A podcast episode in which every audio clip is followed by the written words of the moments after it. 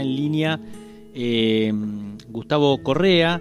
Él es eh, director deportivo del Club 9 de Julio, eh, que va, que está por, por cumplir años, está por cumplir 69 años. Gustavo, ¿nos estás escuchando? Sí, buenas tardes. ¿Cómo estás? Muy bien, muy bien, gracias por el llamado. Bueno, bueno, se acerca ya el, cumple en, este tiempo de, pandemia donde los festejos este, no se pueden hacer. Eh, ¿Cómo, ¿Cómo han vivido todo este tiempo de pandemia? Bueno, primero contame eh, eh, la historia del club, eh, poneme un poco en, on. Sí, ¿qué tal? Bueno, el club fue fundado un 4 de junio de 1952, ¿sí? Sí. Y se reunieron allá por el domicilio del señor Oscar D'Aleto, los señores Pedro y Carlos de Tito, Alcides Lala, Franco Lozano, Raúl Montiel y, bueno, y ahí quisieron empezar a llamar, a llevar adelante esta idea de, fundar un club, ¿sí? Y tuvieron el compromiso de sumar nuevos vecinos también, eh, fue bien un club barrial, ¿no? Donde de esa reunión también después se sumó Luis Pinto, Valentín Sieri, Antonio García, Abel Bruno, eh, y bueno, mucha gente que se fue reuniendo y bueno, y así le dieron eh, idea al estatuto, lo que rige hoy en día la institución del club y el primer presidente fue Over Iturain, ¿no? Fue el que firmó como presidente. Ajá. Y bueno, y el club se empezó a funcionar en la esquina donde estaba la cooperativa Granjero ahora, no sé si me escuchás. Sí, sí, sí. Perfecto. Y bueno, y ahí empezó, eh, se empezaron a hacer los primeros bailes, llevándose adelante, se sumó Noel Palmentieri, el recordado de Noel Palmentieri también, sí. que se dedicaba a organizar todas esas cosas, y bueno, y ahí arrancó el club como primero como social y después empieza a ser deportivo cuando empieza a afiliarse a la Liga Deportiva de Chacabuco y ah, empieza a, hacer fútbol. Y el estadio eh, que actualmente bueno se llama Aldo Carena, ¿no? El estadio eh, en honor a, un, a un socio muy una persona muy importante en la historia del club, me imagino. Sí, Aldo Carena fue una persona que trabajó en forma denodada, ¿no? Cumpliendo varias funciones a la vez eh, dentro de la, institución y principalmente en lo que es lo deportivo, en, la, en el reclutamiento de, niños del barrio para, para empezar a, afiliarlo y a ficharlo en la liga deportiva para llevar adelante las prácticas. Bien, eh, ¿cuántos campeonatos tienen de, fútbol eh, de primera, en la primera división de acá de la liga? En primera división cuando campeonatos tenemos sí. cinco cinco campeonatos se tardó mucho para el primer logro fue allá en el 2013 eh, donde tuve el honor de ser el director técnico de ese equipo y darle oportunidad de ver el título del club ¿no? ah qué, qué bueno una emoción impresionante después de, tantos años, ¿no? De, pues serían sí, más o menos se buscó mucho, se buscó mucho durante tantos años, como bien vos decís, pero bueno, eh, tuvimos la suerte de armar un equipo con todos chicos del club y poder llevar adelante, eh, lograr ese, ese logro que tanto quería el club y ansiaba, ¿no? Pero bueno, después vino una época muy gloriosa para la institución, como fue el obtener el torneo federal cuando le dirigía Mario Gambini y que le, dio el ascenso a una de las categorías. El primer torneo internacional nacional que gana un equipo de, Chacabuco, ¿no? Muy bien, sí, escúchame, tengo una pregunta. Eh, el tema de lo que es la formación de talentos y, la alta competencia, digamos, ¿ustedes cómo, cómo lo han este, mm, organizado, digamos, cómo lo pensaron? Eh, y digamos, para darle una continuidad, ¿no? ¿Cómo, cómo, ¿Cómo trabajan en el club con eso? Bien, eh, yo llegué al club allá por el 2007, 8 por ahí que llegué al club a trabajar, eh, cambiamos eh, la idea de trabajo y uh todo lo que era a veces los padres que ayudaban o que trabajaban o dirigían a, pasar a profe directamente. Sí. Eh, director técnico y profesores todo recibido para dar llevar adelante el entrenamiento y así en forma la capacitación, ¿no? Sí, han, recibido, digamos, algún... sí. cuando llegué yo. Y bueno, y ahí lo fuimos trabajando durante varios años. Eh, y los frutos, bueno, se van dando de a poco, ¿no? Vamos viéndolo, es, es complicado porque, porque, es muy amateur el fútbol que hacemos hoy en día, pero bueno, tenemos, gracias a Dios, tenemos algunos jugadores que están llegando, como en el caso de, de Lautaro Madé, es un, arquero clase 99 que surgió el 9 de julio. Es un orgullo. Es el tercer arquero de defensa y justicia de Capital Federal y bueno, un club que ha obtenido en el último semestre el campeonato de, de la Copa Sudamericana y de la Copa de la Recopa Sudamericana. Así es, sí, sí. internacionales que organiza la, la Conmebol, eh, donde está afiliada AFA. Y bueno, y un chico del club que, que está formando parte de, esa, de ese equipo, bueno, nos llena de orgullo, obviamente. Y también tenemos eh, a Martín Lavandera, un chico clase 2006 que tiene 15 años, que está transitando en las divisiones inferiores de, de River en Capital Federal, ¿no? Ah, mira eso es lo que estamos trabajando y lo que llevamos adelante, lo que tratamos de, de profesionalizarnos, los profes hagan cursos, se capaciten, porque la idea, bueno, es llegar a meter a algún, algún jugador como está Lautaro o como está Martín y que, bueno, puedan forjar su futuro en el, en el fútbol, que es muy difícil, ¿no?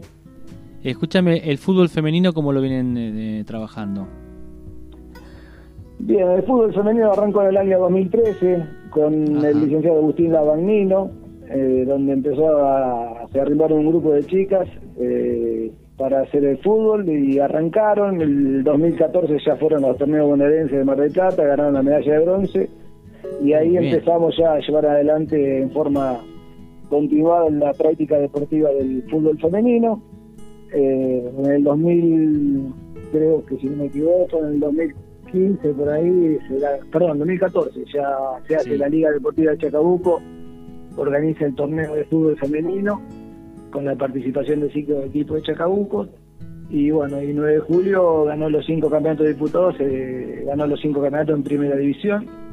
Se están jugando en sub 10, en sub 14, sub 18 y primera división. Ajá, sí, varias categorías. Por lo que veo, también hay un entusiasmo desde las más jovencitas. Sí, es impresionante cómo se arriman las chicas, las nenas más que nada. Uno a veces tenía dudas, ¿no? De las nenas que vengan a jugar fútbol y realmente nos llevamos una sorpresa muy grande y bueno, y contento, ¿no? Por la cantidad de nenas que tenemos practicando este deporte. Te saco del fútbol. Eh, ¿Actividades deportivas del club? ¿Cuáles son las que practican? Estamos haciendo hockey adulto, hockey mani hockey se llama, que practican, que juegan perdón, en la Liga del Oeste de hockey. Sí. Eh, y después tenemos lo que es patín, que bajo la profe Milagro Lago, sí. que también están haciendo. Y bueno, después tenemos distintos tipos de actividades. Por ejemplo, ahora este año justo se iba a arrancar un taller con con para chicos con capacidades diferentes, bajo la conducción de, de la profe Abigail Jiménez. Sí. Bueno, bien, bien. Bueno, pero Abigail este, fue mamá hace poco, así que... Este... Sí, Abigail fue mamá, pero bueno, había dejado lo que es hockey en Felina Ríos y se iba a seguir con este taller que ella era un sueño que tenía pendiente y bueno, lo quería llevar a, la práctica y bueno, me había encontrado el 9 de julio y sí, eso el lugar y la respuesta de la comisión para llevarlo adelante. Sí, Gustavo, a nosotros siempre, este, desde Vox Populi, nosotros ya habíamos hecho eh, notas con otros clubes, como San Miguel, que es un flamante club, digo flamante, hace ya un año y medio, casi dos, que, están este, en actividad, eh, en esta actividad que, que, significa lo, que, lo, que nos permite la pandemia, ¿no? Y también este, estuvimos charlando con, eh, con Tito Subillaga de, San Martín. Eh, está bueno esto, cómo nosotros tenemos una mirada de, de lo que es un, club y cómo se vincula con el barrio, ¿no? La, la importancia, esto que me estás diciendo, que querían llevar adelante, este, este sueño de Abigail, eh, de llevar adelante un grupo este, para, integrar a los chicos. Me parece fabuloso y, este, y me imagino que la vinculación con el barrio, ustedes tienen ahí cerquita también una sociedad de fomento que trabaja y, hay una hay una sala, no me acuerdo ahora el nombre, sobre la calle eh, ¿eh? Casasco del doctor Casasco. Sí, sí, sí. Ahí, este, la, y hay una salita de primeros auxilios. ¿Cómo se vincula el Club 9 de Julio con el barrio y con las otras entidades ahí que están trabajando? No, tenemos un contacto fluido con ambas instituciones, como vos decís. Eh, hace poco, ante la pandemia, ya por el 2019. Eh, gente del laboratorio Casaco justamente eh, nos estuvo visitando y entramos en vínculo como para hacer cosas en forma conjunta. Eh, y bueno, y caminando el barrio, los chicos del barrio mayormente están relacionados con, con 9 de julio, ya está identificado. Y también estamos haciendo actividades de, inclusión también con otros sectores, ¿no? Estamos haciendo vínculos con lo que es eh, el movimiento Evita, un movimiento social que tiene un, su lugar de encuentro en la avenida de Perón. Y bueno, ahí estamos haciendo trabajos para integrar, ¿no? Para que se... A ver, eh, son gente muy muy humilde que a veces le cuesta o por, o por pudor o por, o por ¿cómo decirlo? por prejuzgamiento eh, se creen que no pueden ir a un club, se sienten como discriminados. Bueno, nosotros vamos, nosotros vamos hacia, hacia la sociedad, a esos lugares, a, a integrarnos y a hacer un intercambio, ¿no es cierto? Sí, sí, está muy, está muy bueno eso, eso que decís, porque muchas veces este, se retraen, algunos chicos, digamos, tienen como eh, lo que se llama, entre comillas, no vergüenza de poder integrarse, este, y por también por este porque tienen alguna dificultad económica, eh, que el club tenga esa mirada está bastante piola, ¿no? Eh, sobre todo porque hoy por hoy está muy difícil este, llenar la olla, está complicado, entonces me parece que eh, a, un chico no se le puede prohibir eh, jugar, ¿no? Que esto es lo más importante, ¿no? Y lo importante es para estos casos, yo creo que es importante y un club tiene que ser como, como dice el Papa Francisco en la iglesia también, ¿no? Que tiene que hacer una iglesia en salida, el club también tiene que hacer un club en salida a buscar a esa gente para terminar con todo con toda esa mística que hay y, conclusiones que a veces tiene la gente, ¿no? Es decir, el club tiene que salir a buscar a, esa gente, integrarla, porque si bien hay problemas tan grandes como si vos, ¿no? De parar la olla, esas cosas, eh, que los chicos lo, viven, ¿no? Porque escuchan a los padres, tal vez, con esta pandemia, que no pueden llegar a fin de mes, entonces hace difícil eh, hacer la comida, como decís vos. Entonces a veces no, no tienen tiempo de ocuparse de los hijos, bueno, ahí donde aparece y, aparece el club para hacer la actividad social, ¿no? Sí, te pregunto, eh, ¿qué protocolos han llevado adelante y si a través de la liga se ha podido este, mm, trabajar con la municipalidad, con las autoridades, como para eh, poder eh, mejorar y, yo diría este, poner un poco el, motorcito para que funcione eh, la actividad de los clubes que es tan importante, ¿no? El deporte, la salud y, este, la integración, los chicos, eh, ¿cómo, ¿cómo, lo han llevado adelante, ¿no? Porque es tan difícil en este tiempo con el coronavirus que está en la, en, la cúspide, en la segunda ola, ¿no? ¿Han hecho, han trabajado para buscar alguna variante? Mira, Mariano, eh, allá en enero, el primero 2 de enero, hemos trabajado, nos hemos reunido para empezar con esta en pandemia. Sí. Eh, presentamos un proyecto que fue aprobado por primero por la Dirección de Deporte y por la Dirección de Salud, donde trabajábamos con un grupo de 10 chicos, eh, con un profe determinado, con un lugar de ingreso distinto al el de egreso de los chicos eh, para no para que no se crucen, con 15 minutos de distanciamiento entre, entre entrenamiento y entrenamiento para evitar todo tipo de contacto y poder sanitizar todo lo que son los elementos de trabajos, control de temperatura del ingreso de los chicos, la previsión del ingreso de los papás a, la institución para prevenir que mucha gente transite y la y la prohibición de ir a, a los sanitarios ir a los vestuarios, ¿no?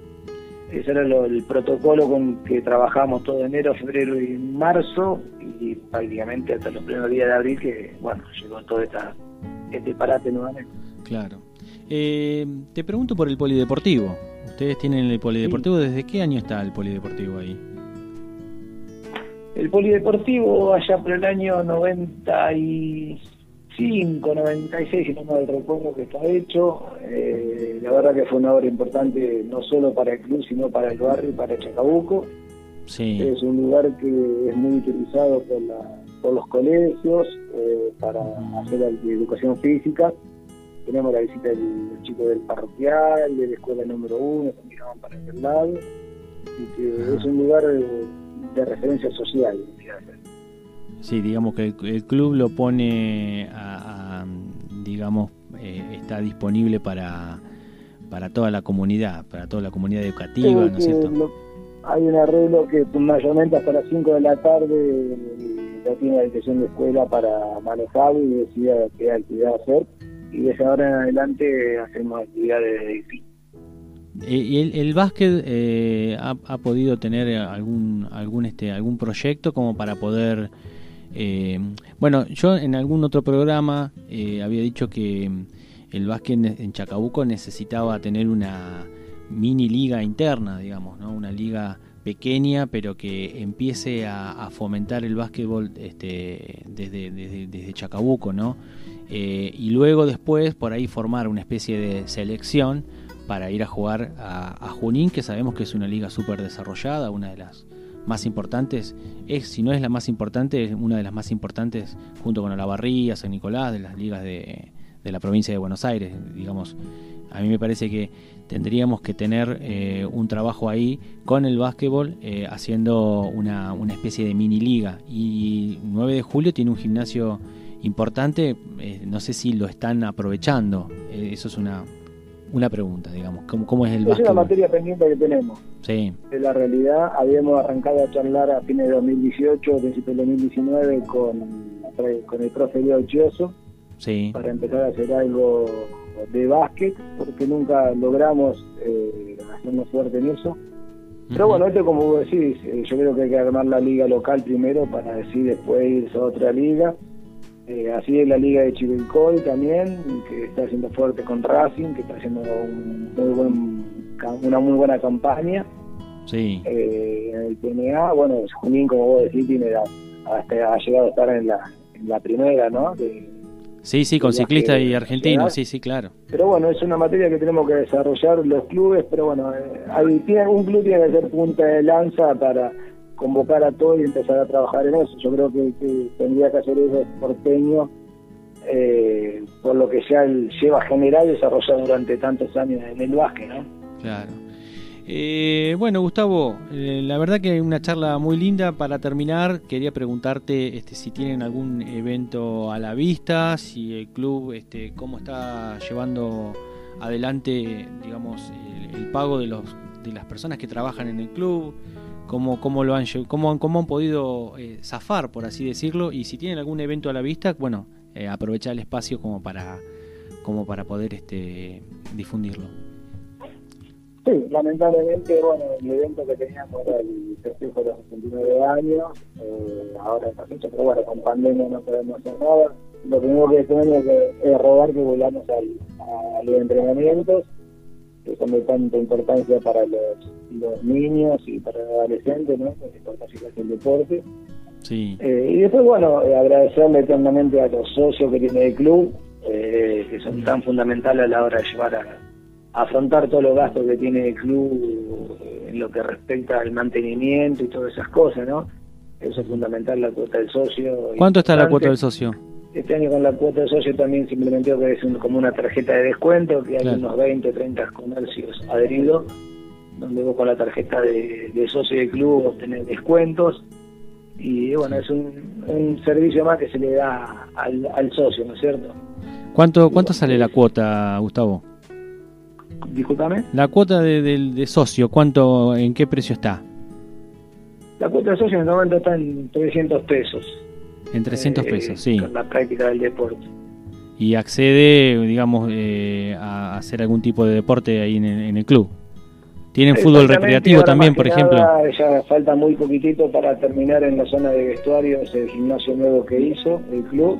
Ajá. Eh, con todo tipo de aparatos para empezar a brindarle a los, no solo a los jugadores, sino a los socios un lugar para, para hacer el ejercicio, donde va a haber un profe pero bueno, eso es lo que tenemos, ese era el lanzamiento que teníamos también, que faltaba muy poquito para terminarlo.